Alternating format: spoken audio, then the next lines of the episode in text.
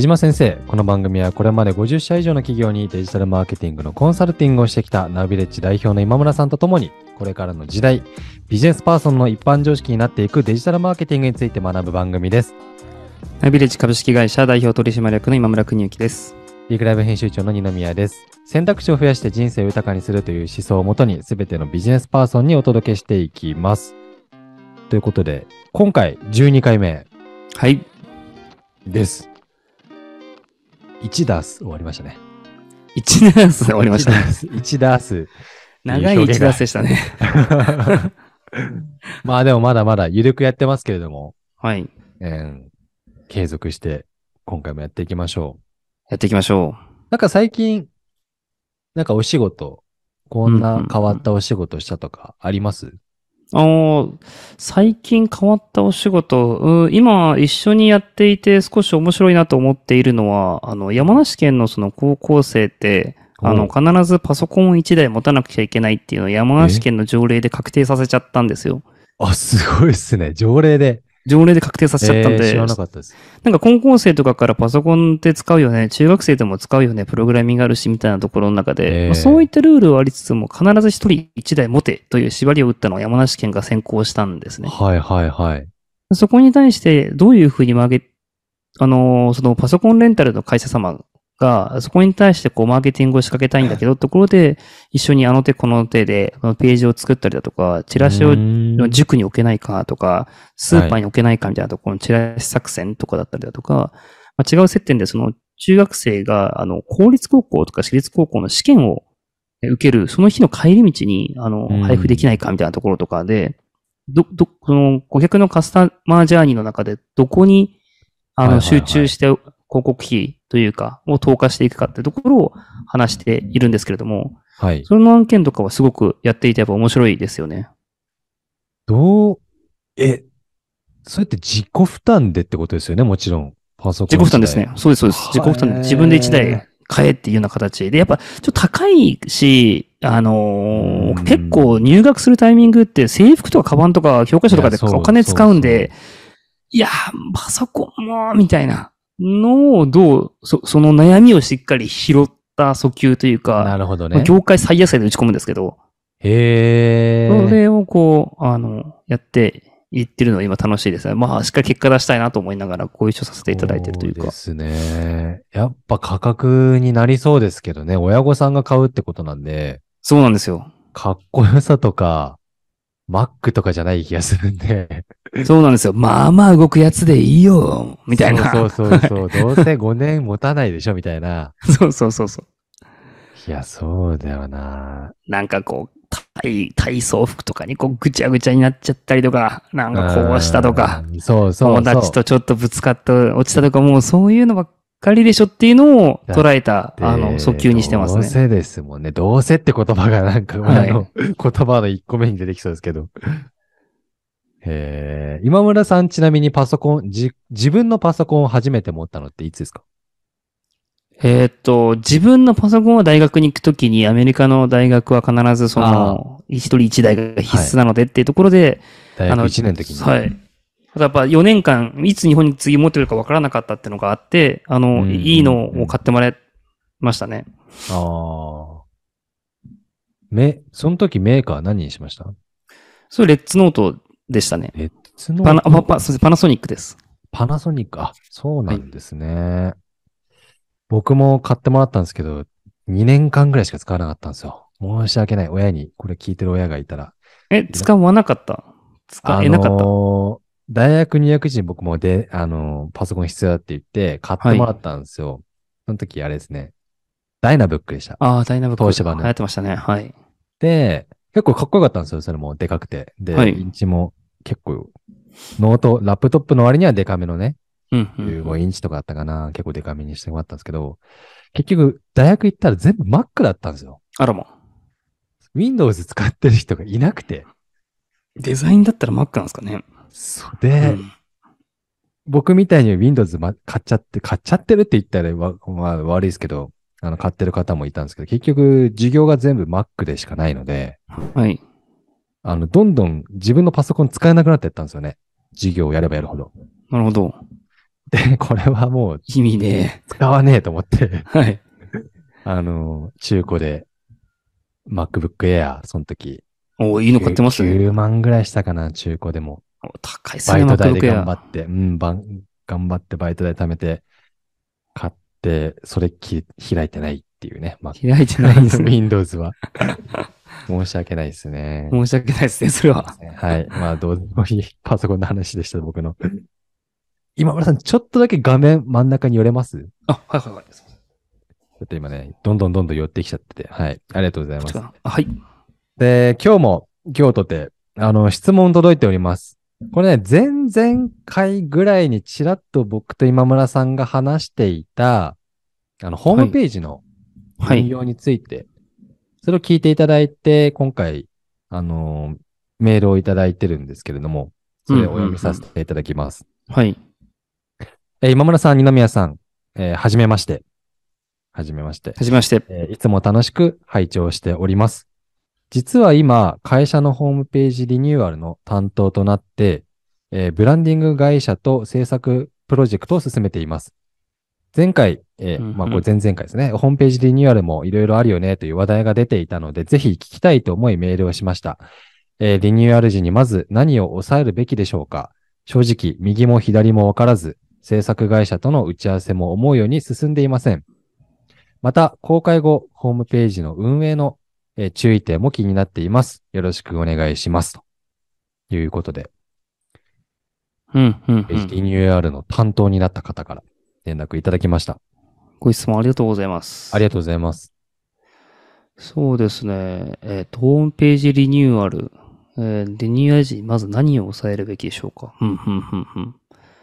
でも、リニューアルの、あの、案件も携わらせていただくこともあるんですけど、最初はに結構やっぱその目的のところ、だいたいリニューアルするときって、リニューアルなんで今までのページで、あの、最初に訪れた人って、多分こういう印象を持っちゃうと思うんだけど、うん、うん、うん。それ昔の私たちはこうだけど、3年経った今違うよね、みたいなところで、うん。まあ作った時と今で、その見せたいものというか見せたいイメージが違うよね、みたいなところが最初は大きかったりだとか、うんあとは次は機能面で、例えばそのトップページの役割って結構そのかっこいいとかいうのもあるんですけれども、そのいろんなユーザーが訪れちゃうので、その人たちがこう混乱せずに自分の行きたいページに行けるかっていうような、んわかりやすい、こう、アナウンスというか、ガイダンスとかインフォメーションセンターみたいな役割を果たしはてい、るんですけど、そのインフォメーションセンターの役割を今果たせているのかっていうところの、うん。まあ、動線のことが多かったり、あとは、そうですね、採用の強化も結構、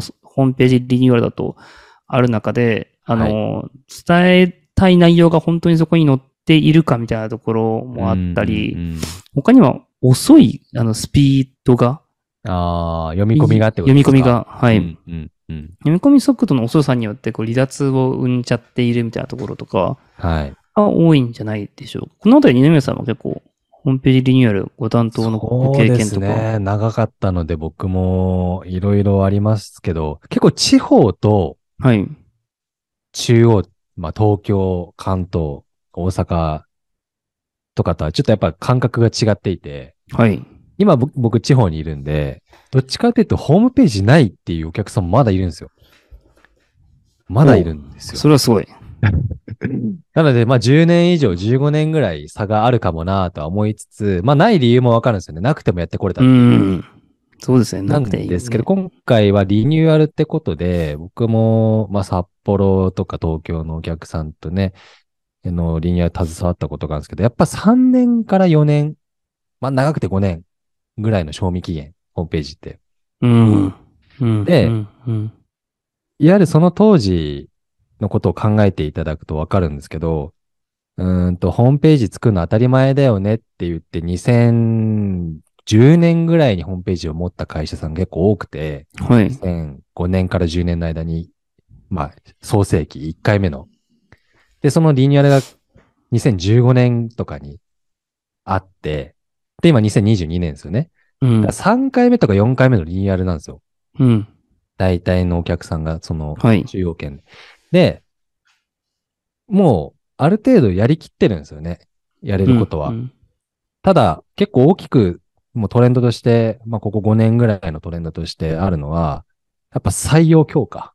はい。今までは会社ってどういう会社なのかを伝えないといけないっていう 2B 向けだったりとか、はい。取引先、お客さん向けに、うちってこんなサービス提供してるよっていうのがメインだったんですけど、どっちかというとそっちはもうある程度成熟したので、採用向けに作り直したいみたいな案件が結構多いんですよね。うんうん。なのでそこの入り口分けっていうのは非常に大事。お客さんイコール採用求職者ではないので、はい。まあしっかり分けつつ、だから結構なんていうんですかね。予算の兼ね合いでそのまま行くってパターンもあるんですよ。既存ペホームページを。うんうんうんうん。で新設して採用サイトを、まあ、同じぐらいのボリュームで作るみたいな、おお結構でかい、うん、情報たっぷりのみたいな。おお気合入ってますね。まあいろんな、だからパターンはあるんですけど、今回のパターンなんでしょうね。ブランディング会社とって書いてあるんで、ブランディング目線の、会社の見え方から情報の出し方みたいなところで、やってるんじゃないかなっていうところで、まあ、ポイントはね、今村さんもおっしゃった通り、何を目的にするかうん。だけがめちゃくちゃ大事で、うん。その手法は多分その会社に任せた方がいいと思うんですよね。うん、はいはいはい。ブランディングと会社さか、んうん、制作会社さんに、うんうんうん。手法、細かいところは。だから、お大枠どこまで目的を意識ちゃんとできるかみたいな。はい。ここ抜けると、細かいところばっかり気になっちゃうんですよね。うんうん。デザインの色がとか、なんかフォントがちょっと違うとか、なんかもうちょっといけてる感じになんないのかとかって、こう、小手先だけになるみたいな、こうはい指示がそうなったらもう、不毛、もうこれも、これもまた不毛な戦い、うんうん。終わらい。ない、あの、修正の嵐みたいな、お互いになっちゃうって感じですね。なんか、この前、今、あの、ホームページリニューアル、まあ、採用コンサルっていう名前のもとで入って、ホームページリニューアルもそのサービス範囲として、対象範囲として、半年ぐらいご一緒させていただいている会社があって、はい。まあ、会社さんってその、どっちかというと貧困者向けに対して、あの、不動産を提供している会社なんですけれども、うんうんうん。今までその貧困者向けの不動産って、 Wantedly とかホームページで訴求している方法っていうのが、まあ僕たちはその社会課題を解決しているんだみたいな訴求をしていて、ああ、なるほど、なるほど。まあ、あのーそれに集まってくる方たちが、まあ、えっ、と、優秀な方たちが集まってくるんですけれども、うんゆ優秀ではあるが、どちらかというと、ホスピタリティマインドとかが高くて、まあ、丁。寧でしっかりしたみたいなお客、あの、人が入社しているんですね。はい。で、それはそれでよかったんですけど、その経営を今からさらに伸ばしていくっていうところにおいて、もう少し、そのストイックに、ロジカルに考えられる人材が欲しいっていう、少し対象が変わったんですが、はい。いかんせん事業内容も、その、そ職務内容も全部そういった、こう、僕たちは社会課題をって訴求になると、あの、はい。引きはいいのですが、ちょっとこう、まあ、変な表現と成長意欲が高い人は少し弾かれていくというか。みたいなところがあって、はい。で、そこでその、記載する内容みたいなところを社会課題の解決というよりは、この市場のポテンシャルだったりだとか、うんうんうんうん。で、そこに対して今自分たちが攻めているターゲット、その理由はみたいなところを、ようんり、ちょっと戦略的な、えーお話を増やしたりだとか、うんあの、中途で優秀人材を取りたいってところで評価制度について記述するとか、はいを、はいはいはいあの、ホームページのリニューアルで実施していっているのと、結構新人に対してフォーカスしてたのもやめて、中堅以上の方たちのインタビューコンテンツを増やしていこうみたいななるほど、なるほど。話も全部そういったのがあったので、ホームページリニューアルの中で今回で言うと採用。採用の中で誰を取りたいかというと、ホスピタリティ系人材よりはどちらかというとビジネスドライブの人材。はい。が内容をこう変えるみたいなうんことをちょうど今やっているお客様いらっしゃいますね。だから今の話でいくと、やっぱコンテンツの中身、まあコンコンテンツの中身って一緒ですけど、コンテンツをどうするかってすごく大事じゃないですか。はい。で、あの、本当にここ最近のトレンドというか、多くの制作会社さんがそうしてきてるんじゃないかなと思うことがあって、はい。いわゆる固定情報を減らしてると思うんですよね、最近のホームページって。はい。固定情報を減らす。いわゆる、あのーまあもちろん中にはありますよ。ちゃんとしっかりと、ただ事業内容、サービス内容とか、あの、ホームページ、あまあ採用だったら、えー、ある程度福利厚生とか評価制度とか、その社内の制度とか変わらないものは載せるんですけど、いわゆる、例えば人のインタビューとかで、まあいなくなってしまう可能性もあったり、事業内容も、まあどんどん肉付けされていったり、成長することによって。まああるじゃないですか。こう変動性のある情報をうん。どうするかっていう問題結構ホームページであって、ありますね。あれをはい。僕の中ではやっぱこうあるべきだよなと思ってるのは、いわゆる投稿型、えーと、ワードプレスとかそういう CMS、ね、機能絶対入れると思うんですけど、あれをやっぱもっと駆使して、ある、社内でどう回せるか、このホームページを。はい。賞味期限3年とか5年だったものを、どう10年まで伸ばすかっていうと、やっぱ自社で運用できる力が必要だと思うんですよね。うん、うん、うん。そのデザイナーとかじゃなくて、デザイナーがいて、コーダーがいて、えーシステム埋め込むみたいなのって結構、あの、工数もかかるし、嫌がる作業なので、どうこうブログ的なもので対応できるようにするかとか、えー投稿型にして、はい。みたいなのが、やっぱこれから、どんどんなんか肉付けできるサイトにすることが大事かな、みたいなの思ってるんですよね。うん、うん、うん、うん。まあ、うん自分でアップ削除ができるっていう状況をどう作るか。はい。まあ、イニシャル、まあ、最初の初期投資はかかりますけど、そのシステム組むのに。ただね、やっぱ一回作っちゃったからそのまんまなんだよね、みたいなのが多いので、そうですね。結構その、マーケの観点とその採用の観点みたいなところを言うと、まさにその、今回の質問されている方のホームページ、公開後の運営の注意点みたいなところの更新性をどう保つかっていうところで、うんマーケサイドだとやっぱりおっしゃってるように、じ事例をたくさん乗っけていかないと B2B とかは、うん。あの、び事例のな品質もそうですけど、こう日日付というか、はい。が毎月やっぱりボコボコボコボコたくさん上がってる会社は多分相当たくさん受注して、その分、うん、うん。えー大きな信頼を得ているだっていうところを、そのはい頻頻度と量でアピールできますし、はい。ノウハウコンテンツとかのダウンロードとかも、あの、ノウハウコンテンツ上げれば上げるほど、あの、しっかりビジネスをしてるんだなっていうようなアピールにつながるようなところの更新性も必要ですし、違った角度だとやっぱりお知らせ欄というか、ここで登壇したとか、ここで100社導入者数がいったとかっていうところ、ちまちまちまちまやっぱ候補を打つべきで、うん。それをどんどんお知らせ欄に更新していくことも、あの、見た人にとって、うん。また前よりも、まあ、一歩成長してるってアピールできますし、自社採用の件も人が増えたり減ったりした時に対応できるように、まあ、削除して写真入れて、アップロードしてから自己紹介文章を書けるみたいなうん。形は必要ですよね。そうですね。なんかね、やっぱりそこの、最初の設計ってそこが大事だと思うんですよね。はい。あのーまあもちろんお金と時間をかければ、デザイナーがね、しっかり1ページ作り込むみたいにできるんですけど、はい。それをやりすぎるともったいない精神が働くんで、どうしても。うん。うん。いかに、流動性の、まあ、この3年後 ?5 はい年後変わってそうだな、これって思うことは、やっぱりこう変更でき、しやすくしておくというか、はい。うん。かつ更新しやすくするっていうのは、めちゃくちゃ今大事な考え方かなと思ってますね。そうですね。僕たちもそういった意味だと、やっぱりその、作って取り壊すというよりは、やっぱり今、そのこのラジオも、ホームページの掲載しようとなった時に、そういった欄を設けていないので、うんうんノウハウのところをクリックしたそのページ遷移の下に、うんまあ、強引に今から枠を作りに行くような形を取ろうとしているので、はい。そういったこう、まあ、特感というか、継ぎはぎ行為じゃないですけれども、形でこう、どんどん、今、僕たちはこれを伝えたいってところをすぐに変更して更新して乗っけられるような形で、後からまあ力強くしていくっていうところがそうですね。大事ですよね。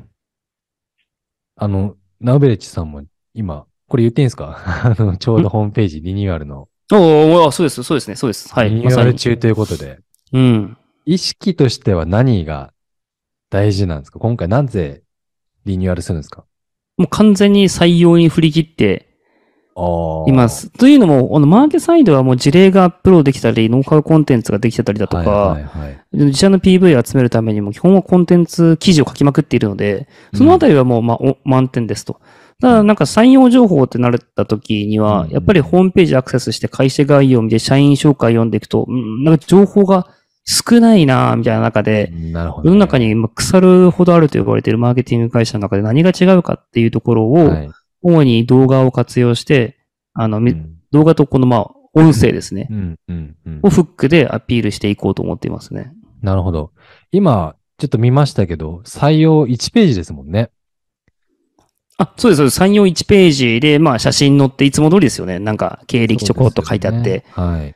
こうです、ああです。あれだけじゃとやっぱりね、優秀層来ないと思うんですよそっか、ね。まあウォンテッドリに今飛ばされていますけども、まあ、ウォンテそうですねッドリ非常に情報多いですけどね。ナビレッジさん。まあ、あ、これは戦略的に増やしてるんですか？増やし、そうですね。ウォンテッドリーも戦略的に増やしていますね。ただ、勧誘が1個流れるのは結構、ああ、外に出ちゃうっていう。最近の面接者すべてアンケート取ってて、今すでに見た媒体どれですかっていうと、あの、ウォンテッドリーは大体50%か60%ぐらい見てるんですよ。一次選考に上がる人。つまり、まあ、はい効果出すんで、力入れるべきってなるんですけど、まあ、もちろんですけど、ホームページは全員見えると。まあ、それはそうだよなって話なんですけど。確かになんで100%ですわ。そうなんですよ。つまり、カゴ落ちしてる ?EC 的に言うと、こう、100なる人エージェント、人材紹介会社から教えてもらった求人広告で見た、よし、受けよう、まずホームページ。で、そこうんで、そのままゴールか、もうちょっと見ようで60本まで行くかって感じなんで、はいカゴ落ちしてるする人が必ずいるので、そう、40%落ちちゃってるってことですね。その、ウォンテッドリになる情報を見れてないまま来ちゃうっていう。そうです、そうです。なんで、やっぱホームページを100点にしてから、ウォンテッドでも100点に行く方が、後ろから先に100点してどうすんねんっていう。確かに確かに。そっか。飛び先をね、どんなに頑張っても、そうそう、飛ぶ前、まず、まず親来てるよね、ここからみたいな。そうそう、そうです、そうです、そうです。親を何とかすると。はい。ああ、これでも大事な考え方ですね。やっぱり、結構二の次になる可能、パターン多いんですよね。ホームページって更新しづらいとか、こう弱点はあるんで。はい。うん。そうですね。まあ、ここをどうやりきるかですよね、じゃなんかやっぱ集計して改めて思いましたね。なんか、ウォンテッドリーって結構なんだろう、あの雑誌みたいな感じで、応募者数の増加には見込めないけど、エンゲージ上げるよね、みたいな。表現されて、まあそういう風にウォンテッドリーが訴求してから実際ユーザーが増えているから、みんなそういう風に信者としてなるんですけど、うん、ない。いやいや、計測したら、ウォンテッドリー60でホームページ100%、まあそりゃそうやろってなった時に、い、はい、はいや、。ホームページサボる方が、穴大きくね？みたいなのを。思ったんで、やっぱそっちにあのお金を再投資みたいな形で、そこのコンテンツ充実ですね。そうですね。決めましたね。なるほど。いや、さすがですね。でもこれホームページ今ね、リニューアル考えていたりとか、今後、いや、そろそろうちもだなって思ってる会社さんなんかもいると思うんで、うん、うん、うん。ぜひホームページにどこまで力入れるか。まあ、先行投資になりますけれども、売り上げを上げるわけではないのでね、ホームページが。そうですね。売り上げ上げないですからね。なのでね、なかなか投資に回んない、いいところ安くできないか、みたいな、おしゃれにかっこよくぐらいの気持ちで。いや、なんか最近でニュースの、あれ、営業かもしれないですけど、こう、若い人の人数が減ってるっていうのはもちろんですけど、ずっと浴びるじゃないですか。いや、これ採用合戦だよな、みたいな飲食店とか見てて思いますけど、採用弱いと全部崩れていくというか、そう人がいない戦略も戦術もないねやる人がいねえっていうのは、どこの会社も今大きな課題なんで、絶対先に抑えなくちゃいけないよなって思っちゃいますけどね。あの、めちゃくちゃ共感です。あの、僕、信長の野望ってゲーム大好きなんですけど、はい全然関係ないですけど、はい。どんなに強い武将がいても、はい。人で、人数で負けるんですよ。だから。あ、そうなんですね。だからやっぱ人数なんですよね。戦争って。人数ですよ。ねいや、僕も思います。まあその武将の人数と、はい。その武将が率いることができる、その部下の人数というか、こう、はい連れていける軍団の人数。うん。だから、ね、あの、何でしたっけ、スパ、スパル、スパルタクスの、なんとかがあるじゃないですか。なんかはい300人で何万人の部隊と戦ったみたいな中世の、はい。なんか逸話とかありますけど、いや、無理だよねっていう。無理ですね。うんはい。1万対1万2000は1万2000が勝つんですよ。っていう。絶対そうですね数が大きくな2000る人の差なんですよっていうみたいな。うんああこれ同じですよね。採用もやっぱこう企業の戦略としては、まあ人をどんだけ充実できるか。そうですね。先にちょっと余っててもいいぐらい取っちゃった方がいいと思う思う勢いで。うんなるほどね。やらないといけないと思いますいですよ、僕も。まあそのためにはでもホームページをしっかりと100%ですもんね。視聴、視聴というか PV。そうですね。はい。閲覧が100%確認してきますね。いや、まあ、調べない人いないですね、ホームページを。まあ見たら最初とりあえず叩くっていう形になるので。見ますよね。うん。そこで勝負しないと。ツイッターじゃないですよね。ツイッターももうその後でしたね。やっぱり。やっぱり、段階としては1位ホームページ。まあ、ここの力どんだけ、まあ、ホームページ以来はじゃあ、まあ、今村さんのところとかでもね、ぜひ相談があればできると思うので、うん。うぜひんぜひ、まあ僕らもやってますし、まあホームページの業者さんもたくさん世の中にあるんで、えー相談してみるといいのかなと思います。まあここの方はもうし進行中ですけど、そうですね。